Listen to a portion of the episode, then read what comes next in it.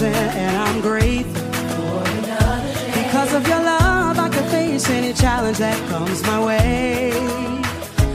Only in you I live. I'm Bonjour à tous. J'espère que tout le monde se porte bien. Si pas, euh, médisons la parole de Dieu, qui est une source euh, de bonheur, de guérison, de bien-être, de paix. Et euh, parfois, aussi le fait que on ne se sente pas totalement bien, on ne se sente pas totalement à l'aise, disons du fait qu'on n'est pas euh, totalement dans le plan de Dieu.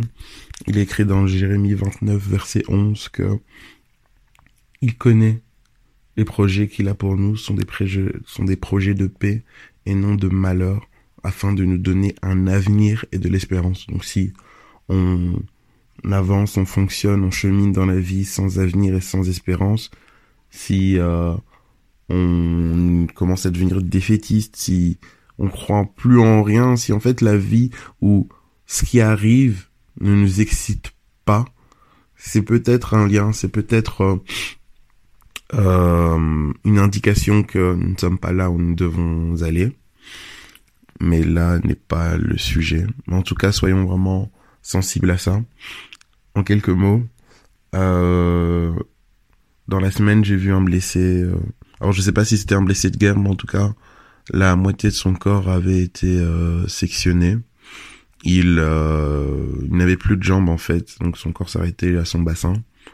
Et donc je l'ai croisé euh, lorsque j'allais au mess pour manger. Et le gars rayonnait en fait. Il rayonnait. De sorte que quand on posait le regard sur lui, on ne pouvait pas avoir de la peine pour lui. je sais pas si vous vous rendez compte. Il était tellement rayonnant. C'était vraiment incroyable. Et donc je suis passé de, devant lui, etc. Je fais un signe de la tête. Et puis voilà, j'ai j'ai vaqué à mes occupations. Et quand j'étais en train de me servir, il est venu à côté de moi. Et euh, il m'a abordé, il m'a dit ah, bonjour. euh, et donc je lui ai répondu bonjour, pas de souci, et je continue à me servir. Et le gars était enjoué, etc. euh, donc il prenait des croquettes de fromage, il parlait tout seul, etc. Donc, et quand je le voyais, je, je rentrais en moi-même, je lui dis mais Seigneur, qu'est-ce qui nous empêche de rayonner pour ta gloire? Parce que lui, je suis même pas sûr en fait qu'il te connaît. Et je, allez, je dirais si je devais miser que à 80% qu'il ne te connaît peut-être même pas. Mais qu'est-ce qui fait qu'il rayonne comme ça? Et qu'est-ce qui fait que nous, parfois enfants de Dieu, on peut avoir une euh, une attitude aussi austère en fait? Qu'est-ce qui fait qu'on ne rayonne pas? Pourtant on a Christ, la source de lumière, la source de joie, la source de bien-être en fait. Qu'est-ce qui qu'est-ce qui qu'est-ce qui est problématique? En fait, qu'est-ce qui ne va pas? Et je réfléchissais comme ça par rapport à, la situation. Et euh, clairement, cette personne, si elle, elle en est là où elle est, c'est parce qu'elle s'est battue pour sa vie. Là, comme il est, avec euh, un corps sectionné, il, a dû se battre pour pouvoir s'asseoir sur ce fauteuil, pour pouvoir euh, euh, affronter le regard des gens. Et il connaît la valeur de la vie. Nous, aujourd'hui, euh, on n'est plus du tout connecté à la valeur de la vie. On sait plus du tout qu'est-ce que qu'est-ce que la vie en fait. Ce qui nous importe à nous, c'est nos objectifs, c'est nos projets. Et parfois même, on, on, on, on, va être euh, complètement euh, déconnecté, etc.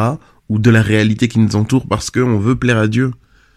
C'est un peu le syndrome de la parabole euh, du bon samaritain. Combien de fois on est focalisé sur euh, le rendez-vous qu'on a avec Dieu, la répétition, le projet que je dois faire pour Dieu, alors qu'autour de nous des gens ont juste besoin de cette lumière, de ce rayonnement. On n'est pas capable de le donner parce que ah non, je dois faire ça pour Dieu. Prenons le temps, prenons le temps de développer notre intimité avec Dieu. Si nous rayonnons pas assez, c'est peut-être parce que nous n'allons pas assez près de la source. Lorsque Moïse était euh, parti sur la montagne pour échanger avec Dieu, L'intimité qu'il avait avec Dieu faisait que la lumière de Dieu rayonnait et reluisait sur sa face, de sorte que lorsqu'il descendait vers le peuple d'Israël, il brillait. Nous avons besoin de développer cette intimité qui nous fera rayonner. Nous en avons terriblement besoin et le monde en a besoin. De sorte que nous pourrons dire comme David, oui, le bonheur et la grâce m'accompagneront tous les jours de ma vie. Ne laissons plus toutes ces petites choses de la vie nous voler notre joie, mais prenons comme euh, modèle et euh, mettons notre euh, fierté à rayonner pour la gloire de Dieu. Seigneur, la joie du Seigneur, c'est ma force, que je puisse rayonner pour toi. Passons une excellente journée en Jésus.